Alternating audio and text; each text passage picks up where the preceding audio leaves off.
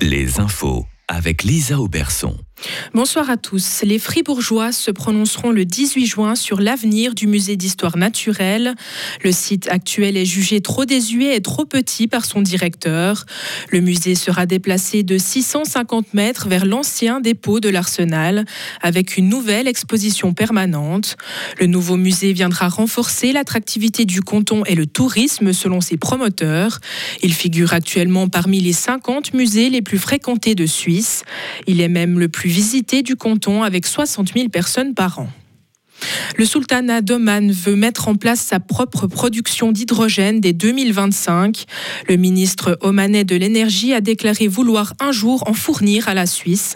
Il a mentionné être en contact avec des fournisseurs d'énergie suisse.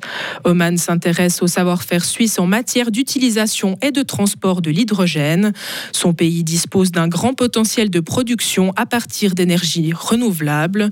Dans la partie sud du pays, ils peuvent utiliser l'énergie éolienne et solaire sur le même site.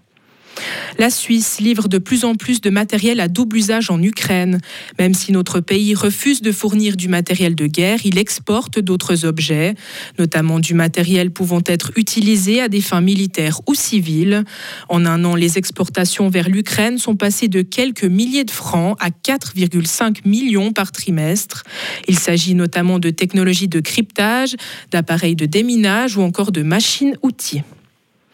Une forte correction des prix se dessine sur le marché immobilier suisse. C'est ce que déclare la NZZ am Sonntag.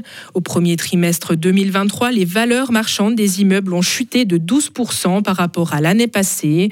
Toutes les régions sont concernées, y compris les zones économiques fortes comme Zurich. La même tendance apparaît pour les maisons individuelles. Leur prix a baissé de près de 1,5% au premier trimestre. Un cessez-le-feu d'une semaine au Soudan. Les représentants de l'armée soudanaise et les paramilitaires ont accepté une trêve. Elle commencera demain et durera une semaine. Ce cessez-le-feu pourrait être prolongé avec l'accord des deux parties. Elles ont convenu de faciliter la livraison et la distribution de l'aide humanitaire, mais également de rétablir les services essentiels et de retirer leurs troupes des hôpitaux. Plusieurs des trêves annoncées par le passé n'avaient pas été respectées.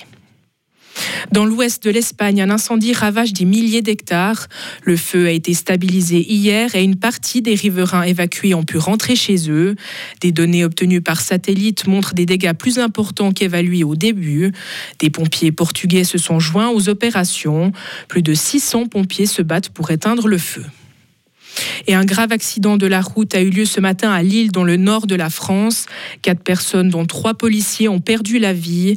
Deux autres personnes sont dans un état d'urgence absolue. L'accident s'est produit entre un véhicule de la police nationale et une autre voiture. Une enquête est en cours.